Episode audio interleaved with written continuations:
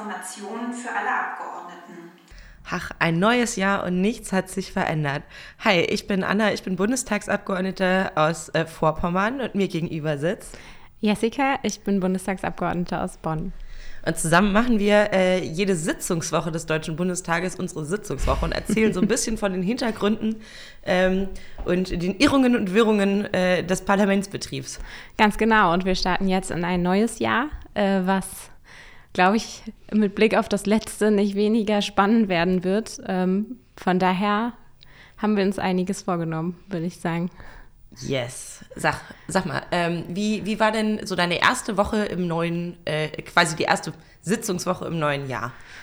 Ich muss sagen, es war doch gar nicht so einfach, wieder reinzukommen, ähm, so ähm, in den ganzen Ablauf, aber schon auch ganz schön spannend. Also wir haben auf der einen Seite von meiner Seite die ganze Frage Ausbildungsgarantie, ähm, was machen wir jetzt da? Da wird es relativ hitzig. Mag, mag, mag, magst du mal erklären, was da so die Problemstellungen sind? Weil ich glaube, außen bekommt man das gar nicht, gar nicht so mit. Ja, noch nicht. Ne? Aber ich sag mal, ich hoffe, die Jusos und die DGB-Jugend werden dafür sorgen, dass man das mitbekommt. Ja, also es ist ja so, dass wir als Jusos ähm, schon ziemlich lange diese Ausbildungsgarantie fordern. Ja. Ähm, vor allem zusammen mit der Gewerkschaftsjugend und auch innerhalb der SPD ziemlich dafür gekämpft haben. Also ich erinnere mich auch an Verhandlungen, die dann Kevin und ich mit Olaf darüber geführt haben. Und dann haben wir es irgendwie ins Regierungsprogramm bekommen. Dann ähm, waren die Koalitionsverhandlungen, da habe ich ja mitverhandeln dürfen und hatte dann auch das sozusagen gegenüber der FDP durchgesetzt. Dann natürlich schon wieder mit Abstrichen, weil die Umlage, also die um Ausbildungsumlage ist ähm, die Idee, dass man sagt, alle Unternehmen zahlen in einen Fonds ein ähm, und daraus wird dann auch die Ausbildung finanziert. Also alle Unternehmen, die nicht ausreichend ausbilden. Genau, wenn nicht ausbildet, wird umgelegt. Ja, genau. Und man hat eben im Moment das Problem, dass immer weniger Unternehmen ausbilden, nur noch äh, 20 Prozent. Das ist extrem wenig und Gleichzeitig haben wir Fachkräftemangel, da passen ein paar Sachen nicht zusammen. Und deswegen war die Umlage eigentlich schon eine wichtige Sache. Das haben wir aber nicht durchbekommen, aber wir haben die Garantie durchbekommen. Und da gilt es jetzt natürlich auch, das umzusetzen. Und ähm, das, was jetzt passiert ist, ist, dass eben Hubertus als unser Arbeitsminister, ähm, glaube ich, echt ganz guten Vorschlag gemacht hat, was die Weiterbildung angeht. Aber was die Ausbildungsgarantie angeht, ist das so weit hinter dem zurück, was im Koalitionsvertrag steht. Und was wir als Jusos wollen und als DGB-Jugend wollen, das ist ein individuelles Recht ähm, auf eine Ausbildung. Sicherlich auch konditioniert, also so, so man muss irgendwie gucken, dass man dass man auch sich bewirbt und sowas, klar. Aber wenn man eben keine Ausbildungsstelle findet, und das passiert häufig, wir haben über 230.000 junge Menschen, die im Übergangssystem sind. Wir haben 2,3 Millionen Menschen zwischen 25 und 30, die keine Ausbildung haben und die Zahlen steigen. Das heißt, wir müssen unbedingt dafür sorgen, dass gerade die, die nicht einfach so eine Ausbildung kommen, und das sind die, die wenig also die zum Beispiel keinen Schulabschluss haben oder einen Hauptschulabschluss haben, aber zum Teil auch einfach den falschen Nachnamen oder Vornamen, ähm, weil es halt einfach eine komplett diskriminierende Gesellschaft ist. Ja. Die kriegen halt oft dann keinen Ausbildungsplatz. Jeder Dritte kriegt keinen Ausbildungsplatz, der eigentlich das gerne wollen würde. Und das geht nicht klar. Deswegen haben wir gesagt, wir brauchen außerbetriebliche Angebote zusätzlich. Das heißt, dass man das erste Lehrjahr bei einem Träger die Ausbildung startet, immer mit einem Kooperationsbetrieb. Und dann natürlich der Wunsch ist, dass man möglichst schnell auch in einen richtigen Betrieb, in eine duale Ausbildung wechseln kann.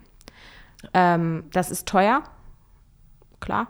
Aber ich glaube, das ist das einzig Richtige. Österreich macht das. Volkswirtschaftlich rechnet sich das nach acht Jahren. Das ist, das ist völlig sinnvoll und du hast ja schon gesagt, wir haben einen Fachkräftemangel. Überall wird eigentlich händeringend gesucht und es kann doch nicht sein, dass junge Menschen eine Ausbildung machen wollen und es ihnen verwehrt wird. So, äh. Ja, ganz genau. Und das ist auch das, was wir im Koalitionsvertrag geschrieben haben, dass es sozusagen um den Zugang geht, ähm, den junge Menschen bekommen sollen, um den individuellen Rechtsanspruch. Und das ist überhaupt nicht vorgesehen. Also aktuell am Referentenentwurf ist nur drin, dass man äh, die sogenannte Einstiegsqualifizierung ausbauen will. Das ist aber eher so eine Art Praktikum, wo man nochmal in verschiedene Betriebe reinschnuppern kann. Mhm. Ja, grundsätzlich nicht verkehrt, aber wir müssen eben überlegen, wofür wollen wir unser Geld ausgeben.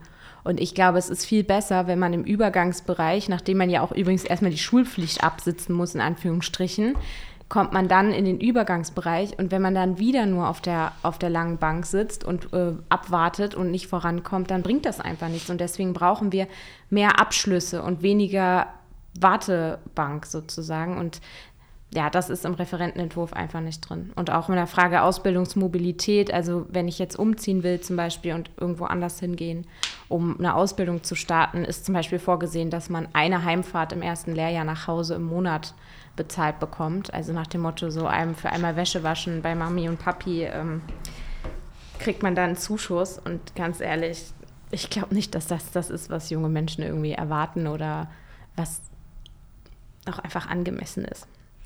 Ey, ich wünsche euch mega viel Erfolg äh, bei den Verhandlungen, bevor das irgendwie äh, weitergeht. Also bei, bei, uns ist es nämlich so, vielleicht mal so zur Hintergrunderklärung, äh, wir bekommen ganz häufig äh, Entwürfe aus den Ministerien. Manchmal, also wenn man Glück hat, bekommt man am Anfang Eckpunkte, das mal so, mal so, äh, wo quasi schon mal äh, festgezogen wird, in welche Richtung soll es gehen. Dann kann man dazu Feedback geben, dann kommt der erste Entwurf. Ähm, dann geht es ins gesetzgeberische Verfahren. Man ist quasi in der ersten Lesung im Deutschen Bundestag. Und zwischen erster und zweiter, dritter Lesung hat man echt nochmal die Möglichkeit, irgendwie Sachen zu verändern. Also ich, kaum ein Gesetz, ich will fast sagen, kein Gesetz verlässt das Parlament so, wie es reingekommen ist. Ähm, und mit der zweiten, dritten Lesung beschließen wir das Gesetz, dann, dann tritt es in Kraft. Ähm, deswegen, äh, Girl, wenn du irgendwo Unterstützung brauchst, ähm, für die Ausbildungsplatzgarantie zu kämpfen, sagst du Bescheid. Ja, also es ist auf jeden Fall so, dass das jetzt unangenehm wird für alle, weil äh, auf jeden Fall die Jusos ganz klar haben, mit mir zusammen natürlich auch an der Spitze, das ist das eines der wichtigsten Punkte, die wir reingefahnelt haben. Das ist der, einer der wichtigsten Punkte unserer wichtigsten BündnispartnerInnen, nämlich der Gewerkschaftsjugend. Und das, was da jetzt vorliegt, ist kein Garantiegesetz. Nur, ich sage dir auch ehrlich, die äh, FDP wird garantiert keinen individuellen Rechtsanspruch in Referentenentwurf äh, rein verhandeln. Mhm. Werden wir versuchen, klar, aber am Ende muss es ein zwei, also muss es ein Ausbildungsgarantiegesetz geben, was Hubertus vorlegt und wo genau das auch drin steht. Und das ist das, was wir jetzt auch als Anspruch haben und was kommen muss. Ähm, das ist auf jeden Fall, hat überhaupt nichts mit einer Garantie zu tun. Und da wird es jetzt auch drauf ankommen. Ich finde das immer auch wichtig. Ich meine, wir machen ja auch als Jung Jugendparteien und auch als Gewerkschaften oder so ja nicht einfach immer nur Politik für irgendwelche Buzzwords oder Schlagzeilen, sondern ja. es geht ja wirklich um Verbesserungen für junge Menschen. Und an der Stelle haben wir was sehr Pragmatisches an einem aktuellen Problem anschließendes gefordert, durchgesetzt. Über, ich habe die letzten Jahre nichts anderes gemacht, gefühlt, als, als die Ausbildungsgarantie ja. zu versuchen, irgendwo reinzukriegen. Die, F die SPD hat es dieses Jahr nochmal in der Fraktionsklausur beschlossen, nochmal im Parteivorstand beschlossen. Die Sache ist glasklar und da muss jetzt halt geliefert werden. Und ich bin schon echt hart abgenervt davon, dass wir überhaupt an diesem Punkt sind, weil es ja immer klar war, dass es einer der wichtigsten Punkte ist. Ja, aber ähm, ich weiß auch, dass irgendwie viele dann, dadurch, dass man hier ja auch in seinen Berichterstattergespräch, äh, Berichterstatterthemen unterwegs ist und so gar nicht immer alles so mitbekommt, nur an der Stelle finde ich auch, dass alle jungen Menschen, die hier im Parlament sitzen, nochmal ganz besonders gefordert sind. Ähm, das ist ja nicht nur mein Anspruch, sondern auch der Anspruch der Jusos. Von daher muss man mal schauen, was wir da jetzt noch an Druck auf die Straße kriegen. Yes, ich bin auf jeden Fall mit am Start. Sehr gut. Genau, also das war eigentlich so mein großes oder ist mein großes Thema, mit dem ich mich jetzt beschäftige. Äh, es ist auch so, dass der Referentenentwurf jetzt sogar schon gestoppt worden ist vom, äh, vom Finanzminister, weil der im Weiterbildungsbereich, wo wir ja Bildungsteilzeit und Bildungszeit wollen, das heißt, dass man sich eine Auszeit nehmen kann, dafür, dass man sich weiterbilden kann. Mm, das hat dann der Lindner gestoppt, weil er angeblich sagt, es ist zu teuer. Also selbst so ne, in diesem Bereich, wo wir wirklich was erreichen wollen, ist das schwierig. Und von daher müssen wir erstmal schauen, wann es jetzt kommt. Also es soll angeblich ins, am 15. ins Kabinett kommen und ich kann euch auch versprechen, egal ob ihr euch dafür interessiert oder nicht, äh, das wird weiter Thema sein hier. Das ist auch ein gutes Stichwort, egal ob es euch interessiert oder nicht. Ähm, ähm, wir, wir, haben vorhin schon mal kurz drüber gequatscht. Äh, eins meiner, meiner Herzensthemen äh, sind ja meine Moore. Ähm, und diese Woche war so ein bisschen meine Moorwoche. So, die hat gestartet Montag mit, einem, ähm, mit einer Podiumsdiskussion bei der Heinrich-Böll-Stiftung. Die haben nämlich jetzt den Mooratlas rausgegeben, zusammen mit dem Greifswald-Moorzentrum, der Suko-Stiftung und BUND. Äh, ganz, ganz große Empfehlung. Äh, schaut euch den an, den gibt es kostenlos zum Download bei der Böll-Stiftung, der Mooratlas. Ähm, da sind ganz viele äh, Fakten, es ist mega gut aufgearbeitet, toll dargestellt. Ähm, damit hat quasi meine Woche gestartet, richtig nice. Ähm, und äh, ansonsten hatte ich auch total viele, also selbst, selbst für mich außergewöhnlich viele Moortermine. ähm, Obwohl doch niemand mehr Moortermine hat als du. ja, wird, glaube ich, schwierig. Ähm, Nee, aber unter anderem äh, hatten wir äh, gestern und vorgestern haben sich die agrarpolitischen SprecherInnen der SPD in den Bundesländern getroffen. Und natürlich aus dem Bund, Susanne, äh, meine Sprecherin, ähm, weil, wir, weil die Grüne Woche jetzt wieder startet. Das erste Mal nach zwei Jahren ähm, äh, ist sie quasi wieder live in Farbe und Präsenz äh, hier in Berlin. Ich werde da auch viel unterwegs sein die nächsten Tage. Und im Vorfeld treffen die sich immer und, und ähm, ziehen halt glatt, okay, wie sieht die SPD in den verschiedenen Bundesländern, wie sind die SPD-Fraktionen ähm, gewisse Themen, wurde mega viel diskutiert und ich durfte dann einen, einen kleinen Input äh, zum Thema Moore halten. Und es war gar nicht so einfach, weil mir wurde gesagt, so maximal zehn Minuten, weil danach wollen wir diskutieren und wirklich wirklich nur zehn Minuten über Moore reden, das geht quasi nicht. naja. ähm, ich habe dann meinen Input gehalten und dachte schon, okay, jetzt, jetzt wird es eine kontroverse Debatte, weil es natürlich im landwirtschaftlichen Bereich immer wieder kontrovers ist, weil äh, Landwirte und Landwirte äh, Angst haben, irgendwie so von wegen, hey, die nehmen jetzt meine Flächen weg und dann kann ich nichts mehr machen. Aber wir haben ja die Paludikultur, die nasse Moorbewirtschaftung, wo wir hinwollen. Ähm, da, da kann man viele Ängste nehmen. Und dann war ich total überrascht, die waren alle an Bord. Die haben alle gesagt, jo, wir sehen dieses Problem, wir müssen da ran und Paludikultur ist ein Weg, wie wir das machen können. So, und, ähm, Aber was ist das? Na, man kann äh, Moor, also zum einen, äh, äh another Fun Fact, äh, Moore sind für 40 Prozent der Emissionen der Landwirtschaft verantwortlich, also mega krass viel. Ähm, und äh, sobald man die Moore nass macht und quasi der Kohlenstoff, der da am Boden gespeichert ist, nicht mehr mit der Luft reagieren kann und CO2 wird, ähm, dann emittieren die schon mal nicht mehr. Schritt eins, super. Ähm, perspektivisch werden die nach 20, 30 Jahren, äh, können die gegebenenfalls auch wieder neuen Kohlenstoff speichern, indem sich neue Torfschichten bilden. Ähm, das heißt, es sind nicht nur, nicht nur, dass sie nicht emittieren, sondern die können auch wieder aktiv was aus der Atmosphäre aufnehmen. Mega gut. Ähm, und ähm, die meisten Moorflächen sind ja landwirtschaftlich genutzt.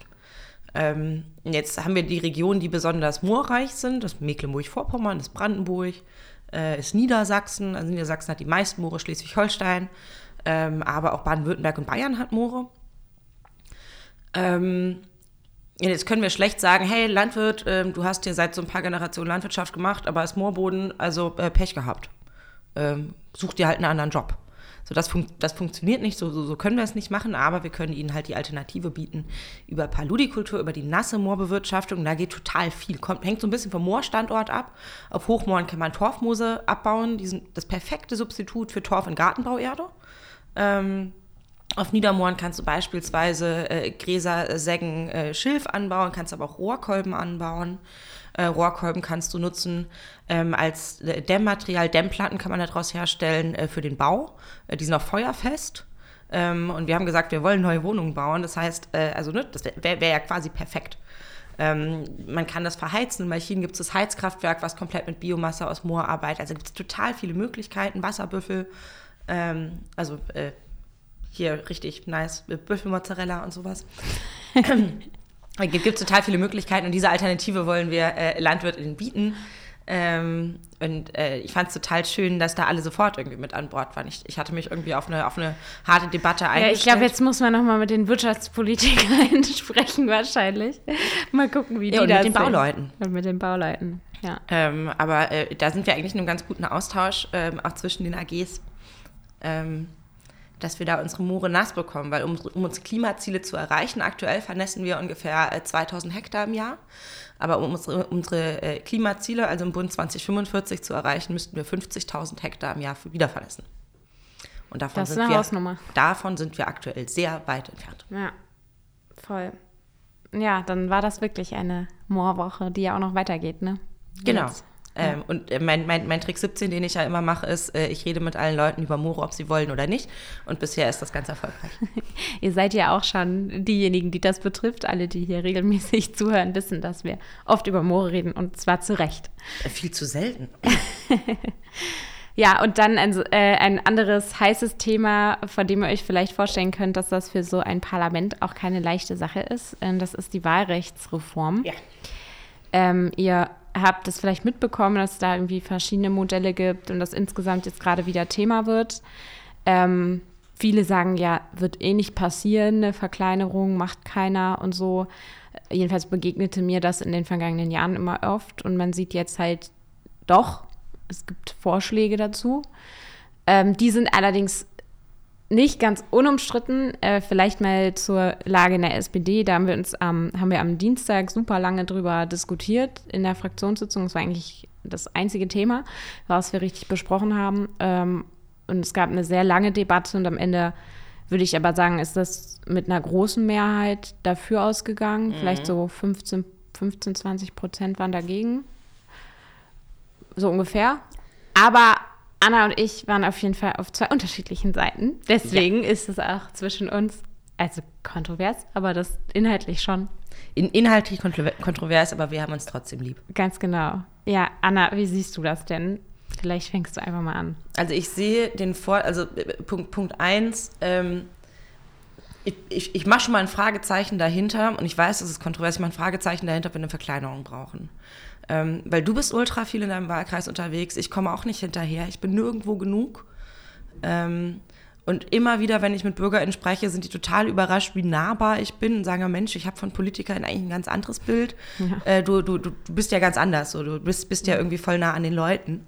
Ähm, und das Verhältnis, was wir aktuell haben, wie viele ähm, BürgerInnen äh, auf ein MDB kommen, äh, so schlecht waren wir das letzte Mal 1960. Ähm, also so viele Menschen, wie wir jetzt betreuen müssen, einfach weil mehr Menschen in Deutschland leben, als man die 598 eingeführt hat, 49, ähm, haben in Deutschland 50 Millionen Menschen gelebt. So, und jetzt haben wir 80 Millionen. Ähm, und deswegen mache ich, und ich weiß aber, die, die Debatte ist basically, ich weiß nicht, ob wir die nochmal aufmachen können, ähm, aber ich mache ein Fragezeichen dahinter, ob wir überhaupt eine Verkleinerung des Bundestages brauchen. Dass man Sachen besser reguliert, so, also ne, dass das, das ein bisschen wild mit den Überhangmandaten und alles ist, dank der CSU-Direktmandate, ähm, ist auch klar. Ähm, aber ich verschließe mich grundsätzlich keiner Wahlrechtsreform, mache aber erstmal ein Fragezeichen dahinter, ob wir wirklich nur 598 brauchen oder ob mehr vielleicht nicht, schlecht, nicht, nicht eigentlich ganz gut wären. Bei dem aktuellen Vorschlag, den wir jetzt haben, ähm, von der Ampel, der in, in der Wahlrechtskommission ausgearbeitet wurde, ähm, der sieht vor, dass man sich erstmal die Zweitstimme anguckt, nennen wir jetzt die Hauptstimme danach, ähm, und dann guckt man, wie viele Sitze stehen eigentlich der Partei in dem jeweiligen Bundesland zu. So, und dann wird aufgefüllt. Entweder mit Direktmandaten ähm, oder mit Listmandaten. Also wenn eine Partei Direktmandat holt, gehen die natürlich vor. Ähm, die Krux ist jetzt aber, wenn eine Partei mehr Direktmandate holt, als nach Zweitstimme zustehen. Da gibt es ja aktuell die Ausgleichsmandate, die sollen wegfallen.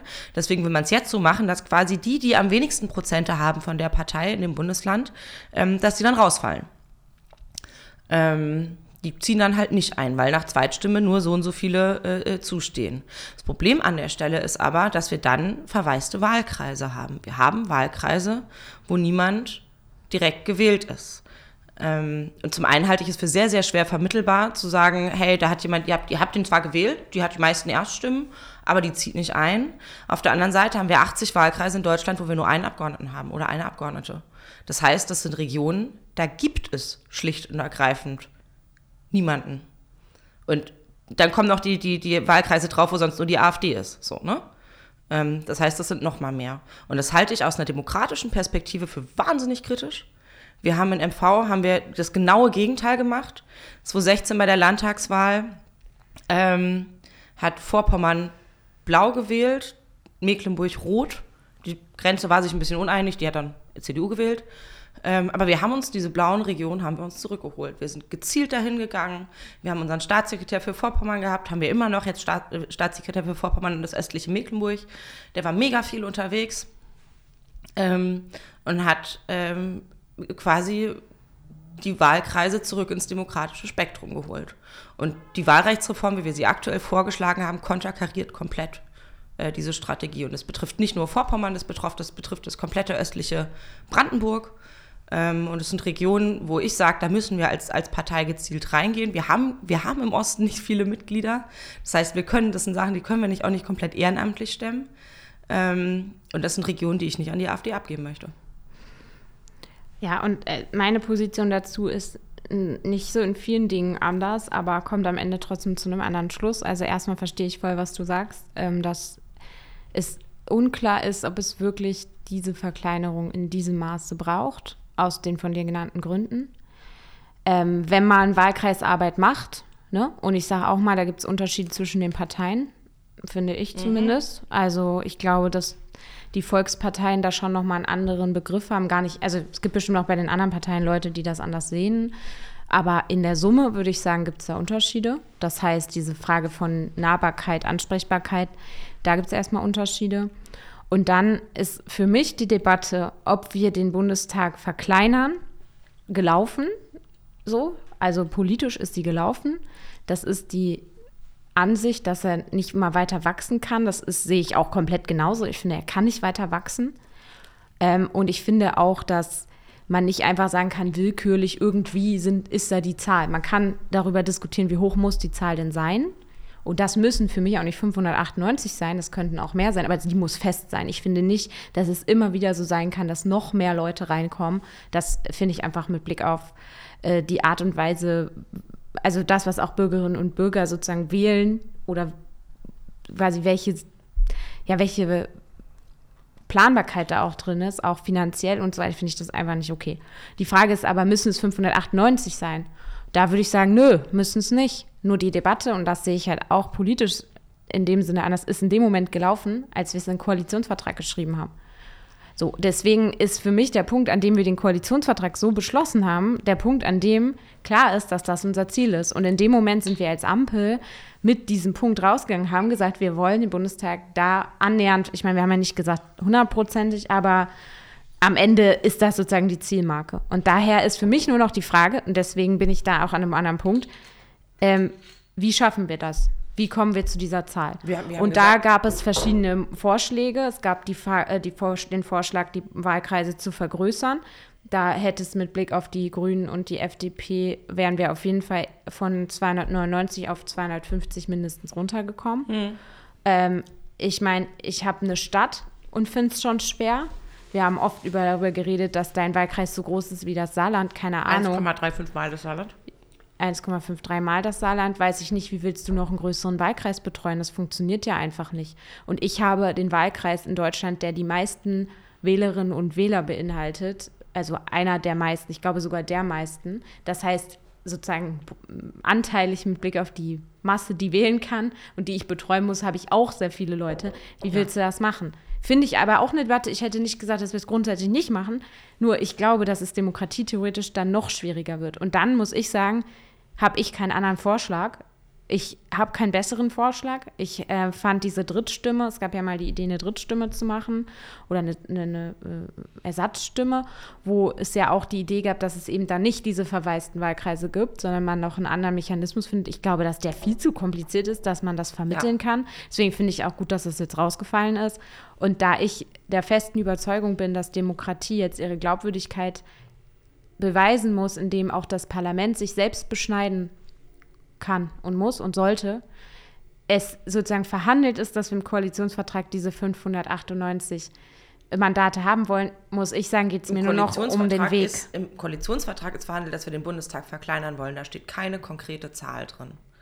Diese 598 Fetischisierung, die ist jetzt im Nachhinein gekommen. Naja, es wurde ja an der Fraktionssitzung auch nochmal vorgelesen, der Passus. Also ich habe mir jetzt nicht selber nochmal durchgelesen, aber da stand die Zahl schon drin. Zumindest das, was vorgelesen worden ist. Muss ich jetzt auch nochmal nachgucken, aber... Können, können wir ja gleich nochmal nachschauen. Also was, was ich halt äh, so schwierig, also meine Position dazu habe ich ja gerade schon dargelegt. Ähm, aber was ich halt so schwierig finde, wenn man sich anschaut, warum ist das Parlament eigentlich so groß? Und dann gibt es eine Verursacherin. Und das ist die CSU. Ja, die voll. CSU, die sich, äh, ne, Schwesterpartei der CDU, die CDU tritt in Bayern nicht an, die CSU tritt dafür nur in Bayern an. Mm. Und jedes CSU-Direktmandat bringt uns 16 Ausgleichsmandate. Ohne die CSU im Bundestag oder wenn CSU und CDU einfach ganz normal verrechnet würden, wären wir bei 601 Abgeordneten. Ja, ja, das ist ja auch voll richtig. Und deswegen wurde ja auch die Frage zum Beispiel nochmal gestellt, kann man da nichts machen? Nur die Leute, die das für uns, uns verhandeln in der SPD, haben gesagt, es gibt keine rechtliche Möglichkeit, die dazu zu zwingen, gemeinsam anzutreten. Und ich habe das selber nicht geprüft. Ich kann das nicht sagen, ob das stimmt oder Ich- nicht. ich bin auch aber, keine Juristin. Aber ich würde jetzt erstmal sagen, ich vertraue den Leuten schon, dass die das vernünftig prüfen, weil es gibt ja keinen Grund dafür, dass sie das nicht wollen würden. Und das, deswegen, ich sage es nochmal, ich habe keinen anderen und keinen besseren Vorschlag und deshalb muss ich einfach sagen, entweder wir machen es jetzt oder es wird scheitern. Und ich glaube, das, was das an Glaubwürdigkeit kostet, dass das scheitert, kann ich nicht vermitteln, auch nicht in meinem Wahlkreis und auch insgesamt in der Bevölkerung nicht. Und deswegen habe ich mich dafür entschieden, dafür zu stimmen, obwohl ich die Punkte auch sehe und vor allem auch mit Blick auf die Frage der AfD, gerade auch in den Bereichen, was, was du sagst. Ähm, ich finde das keine äh, Argument, was ich irgendwie wegargumentieren will oder so. Im Gegenteil, ich, will das sehr, ich finde das sehr ernst zu nehmen und ich finde das auch scheiße, dass man das nicht absehen kann. Und die Frage Parität zum Beispiel ist für mich auch noch eine Sache. Ich glaube, wenn das Wahlrecht so kommt, glaube ich, sitzen wieder mehr Typen im Bundestag als vorher, solange wir jedenfalls als SPD die ähm, quotierte Liste so lassen und nicht sagen, wir machen quasi nach vorne zum Beispiel nur Frauen oder äh, was, was auch immer. Weil bei uns zumindest kann ich sagen, in den Wahlkreisen, die man direkt holen kann, kandidieren halt vor allem, also in NRW, äh, kandidieren vor allem Männer. Manu war es wichtig, dass wir nicht nur die Liste quotieren, sondern auch die Wahlkreise. Deswegen ist es bei uns genau 50-50. Ja, Aber- eben, aber ihr habt da auch eine gute Vorsitzende, die das darauf genau achtet. Natürlich, Manu ist großartig. Ähm, aber Parität ist eigentlich ein ganz gutes Stichwort, weil auch das äh, war eine, eine heiße Debatte. Ähm, und ich glaube, die Wahlrechtsreform, äh, die Debatte ist noch nicht ganz vorbei. Ich werde es auf jeden Fall nicht aufgeben. Wir wollten als Landesgruppe äh, Ost, wollten wir es vertagen, äh, damit wir die Möglichkeit haben, in den Landesverbänden auch nochmal zu diskutieren. Das hat nicht geklappt. Ähm, aber vor der zweiten, dritten Lesung wird auf jeden Fall da noch debattiert. Aber Parität ist ein super gutes Stichwort, weil auch das war ähm, diese Woche Thema Das bei uns. Wir haben nämlich einen neuen Verteidigungsminister Genau, das ist Boris Pistorius. Ähm, den, aus Niedersachsen. Genau, aus Niedersachsen. Ähm, die SPD hat allgemein sehr viele kompetente Männer aus Niedersachsen. Entschuldigung. Und äh, ich muss vielleicht erstmal sagen, ich weiß nicht, wie du es siehst, Anna, aber ich glaube, dass er seinen Job sehr gut machen wird. Ähm, ich kenne ihn schon aus vielen Verhandlungen zwischen Jusos und Innenpolitiker in der SPD. Es waren auch keine leichten Verhandlungen und ja, wir haben auch schon mal länger kontrovers diskutiert.